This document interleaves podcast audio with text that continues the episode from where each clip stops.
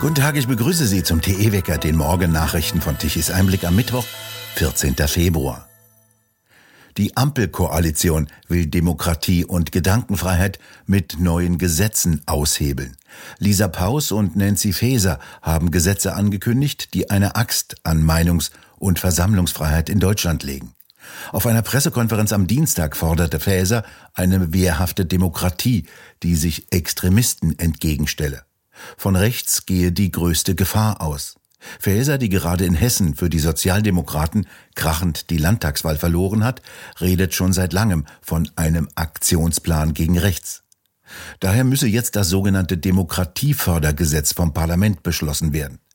Damit solle unter anderem ein schärferes Waffenrecht, die Möglichkeit, Konten stillzulegen und ein Verbot von Ein- und Ausreisen nach Deutschland durchgesetzt werden. Faeser nahm die vergangenen staatlichen Demonstrationen als Begründung für ein zusätzliches Paket an Maßnahmen. Regierungstreue NGOs sollen danach mit weiteren Hunderten von Millionen Euro finanziert werden. Ebenso dringend brauchen wir, das ist mein Appell, jetzt das Demokratiefördergesetz. Wir müssen gerade jetzt den zivilgesellschaftlichen Institutionen den Rücken stärken bei ihrer wichtigen Arbeit gegen den Extremismus. Besonders in die Schusslinie geraten Beamte. Das Disziplinarrecht wurde geändert und soll am 1. April in Kraft gesetzt werden. Die Finanzermittlungen beim Verfassungsschutz sollen verstärkt werden. Damit sollen Finanzströme genauer kontrolliert werden. Banken seien bereits sensibilisiert, hieß es. Niemand, der an eine rechtsextreme Organisation spende, solle unerkannt bleiben, so Faeser. Veranstaltungen sollen untersagt werden können. Diese neuen Befugnisse werde der Verfassungsschutz verstärkt nutzen. Überall würde eine Schippe draufgelegt, so Fäser. Auch gewählte Abgeordnete sollen beobachtet werden. Eine Früherkennungseinheit des Verfassungsschutzes solle erkennen, wo politische Debatten von Rechtsextremisten manipuliert würden.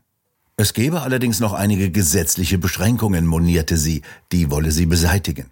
Sie und Paus appellierten an die Mehrheit im Bundestag, den Weg frei zu machen. Lediglich Bundestagsvizepräsident Wolfgang Kubicki, FDP, warnte vor Paus, sie wolle Meinungsfreiheit einschränken und sei gefährlich für die Verfassung. Gegenüber dem Nachrichtenblog News sagte er, er wolle nicht, dass Paus anhand ihrer eigenen gefühligen Maßstäbe darüber befinde, was im Rahmen unserer Verfassung möglich und nicht möglich sei. Er sei gespannt, wie Paus ein Grundrecht dauerhaft gesetzlich einschränken wolle. Wer oder was demokratisch ist, will also künftig die Regierung bestimmen und noch mehr Geld für linke NGOs ausgeben. Praktisch keine Rolle spielten linksradikale oder gar islamistisch motivierte Täter. Die Ampel hat ziemlich Angst vor den Wahlen und den Wählern im kommenden Jahr.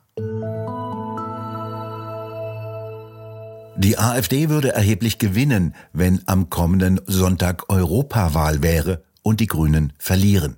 Wie eine Umfrage des Meinungsforschungsinstitutes INSA im Auftrage der Nachrichtenseite von T-Online ergab, würde die AfD ihr Ergebnis der letzten Europawahl von 11 Prozent auf 22 Prozent steigern können.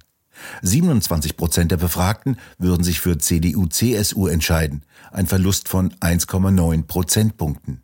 Nach der AfD auf dem zweiten Platz landet die SPD mit 16 Prozent auf dem dritten Platz und würde sich um 0,2 Prozentpunkte verbessern. Die Grünen würden etwa die Hälfte ihrer Stimmen verlieren und kämen mit 10,5 Prozent nur noch auf den vierten Platz. Ein Bündnis Sarah Wagenknecht würde auf 5,5 Prozent kommen, die Linke auf 4,5 und die FDP auf 3 Prozent. Die Sparkasse Mittelfranken Süd hat sich jetzt für einen Brief an einen Kunden entschuldigt, in dem sie vor einer Spende gewarnt hat.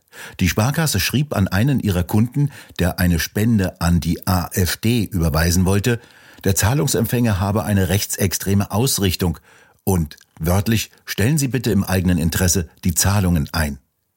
Der Pressesprecher der Sparkasse bestätigte gegenüber den Nürnberger Nachrichten, dass der Brief verschickt worden sei. Es sei ein Fehler passiert, sie hätten mit dem Kunden telefoniert und sich entschuldigt, so der Sprecher. Wolfgang Kubicki von der FDP erklärte gegenüber Bild, der Fall müsse aufgeklärt werden, denn ein solches Schreiben verfasse man und versende man in der Regel nicht aus Versehen.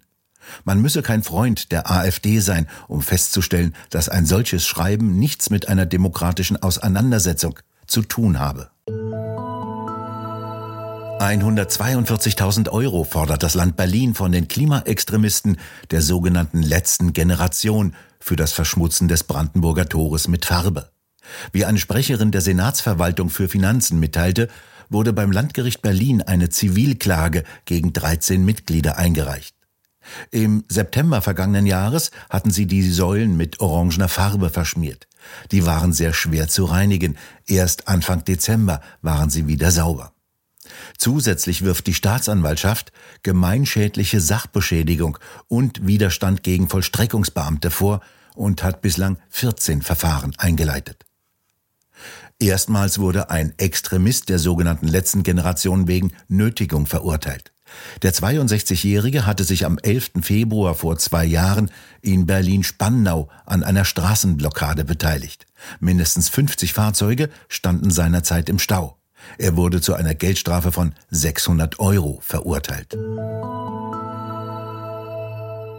15 Millionen Elektroautos im Jahre 2030 würden nicht erreicht. Dies sei richtig. Das sagte der derzeitige Bundeswirtschaftsminister Habeck bei einem Besuch in einem Werk von Mercedes-Benz in Berlin-Marienfelde. Diese Zahl zu erreichen ist aber eines der wichtigsten Ziele der Bundesregierung. Bisher fahren etwa 1,5 Millionen Elektroautos oder besser stehen an den Ladesäulen. Davon müsste es übrigens eine Million geben. 100.000 aber sollen es derzeit nur sein, so die Bundesnetzagentur. Ob genügend Strom überhaupt vorhanden ist, sagt sie nicht. Habeck glaubt jetzt an Kipppunkte. Technische Entwicklungen und gesellschaftliche Akzeptanz würden sich nicht linear entwickeln, so Habeck. Doch ab gewissen Kipppunkten würde die große Nachfrage beginnen. Auffällig trostlos und verständnislos schauen auf den Pressebildern die Begleiter Habecks drein. Der Chef des französischen Automobilzulieferers Forvia, Patrick Koller, bezweifelt währenddessen, dass bis 2035 ein Aus für Verbrennungsmotoren kommt. Europa gebe seine 100-jährige Technologieführerschaft im Bereich der Verbrennungsmotoren für die Elektromobilität auf, sagte er in einem Interview mit dem Handelsblatt. China sei in diesem Bereich sowohl in Bezug auf die Technologie als auch auf die Kosten weltweit führend. Er ruft nach weiterer staatlicher Unterstützung für Elektroautos. Die Kostenunterschiede zwischen Benziner und Elektroautos dürften nicht auf die Verbraucher abgewälzt werden. Ohne staatliche Unterstützung werde der Übergang nicht stattfinden und die Subvention für Elektroautos zu beenden sei ein großer Fehler gewesen. Die Europäer seien auch durch andere Faktoren benachteiligt, wie zum Beispiel hohe Energie- und Arbeitskosten oder durch ihre Abhängigkeit von der Versorgung mit Rohstoffen bei Batterien. Er jedoch wolle zuversichtlich sein, die europäische Automobilindustrie werde Mittel und Wege finden, um wettbewerbsfähig zu bleiben. Unbekannte haben in Nörten-Hardenberg im Landkreis Nordheim von einem Solarpark mehrere Kilometer Kupferkabel gestohlen. Wie die Polizei am Montag mitteilte, wurden mindestens 100 Kilometer Kupferkabel gestohlen. Nach Angaben des Solarparkbetreibers sollen es 25 Kilometer gewesen sein. Die Reparatur werde mindestens zwei Monate dauern. Es war nicht der erste Einbruch in dem Solarpark. Die Polizei schätzt den Schaden auf mindestens 150.000 Euro. Erst in den vergangenen Tagen wurden auf Eisenbahnstrecken rund um Mannheim Kupferkabel geklaut und damit der Eisenbahnverkehr für mehrere Tage empfindlich gestört. Es wird wärmer, der Winter scheint sich langsam zu verabschieden. Ein Tiefausläufer aus dem Westen bringt heute milde und feuchte Luftmassen herein und das bedeutet vor allem viele Wolken und vor allem in Nordrhein-Westfalen und Niedersachsen Regen. Im Süden und im Osten bleibt es eher trocken. Am Donnerstag schaufelt eine Warmfront sehr warme Luft aus Süden heran. Die Temperaturen bewegen sich heute zwischen 9 und 12 Grad. Und damit zum Energiewende-Wetterbericht von Tichys Einblick. Gestern Mittag um 12 Uhr benötigte Deutschland eine elektrische Leistung von 71 Gigawatt. Von den Windrädern kamen magere 21 Gigawatt. Installiert aber ist bereits schon eine Nennleistung von 66 Gigawatt. So viel erzeugen die Windräder. Auf dem Papier der Energiewender jedenfalls. Die Sonne kam mittags kurzfristig heraus und sorgte für eine plötzliche Stromschwemme. Um 12 Uhr mittags lieferten die Photovoltaikanlagen eine elektrische Leistung von 22 Gigawatt. Um 17 Uhr allerdings war es damit schon vorbei. Die konventionellen Kraftwerke lieferten 22 Gigawatt um 12 Uhr mittags und konnten schnell auf 34 Gigawatt hochgefahren werden um 18 Uhr, als die Sonne verschwunden war. Ein ziemlicher Regelaufwand, der die Stromnetze erheblich beansprucht.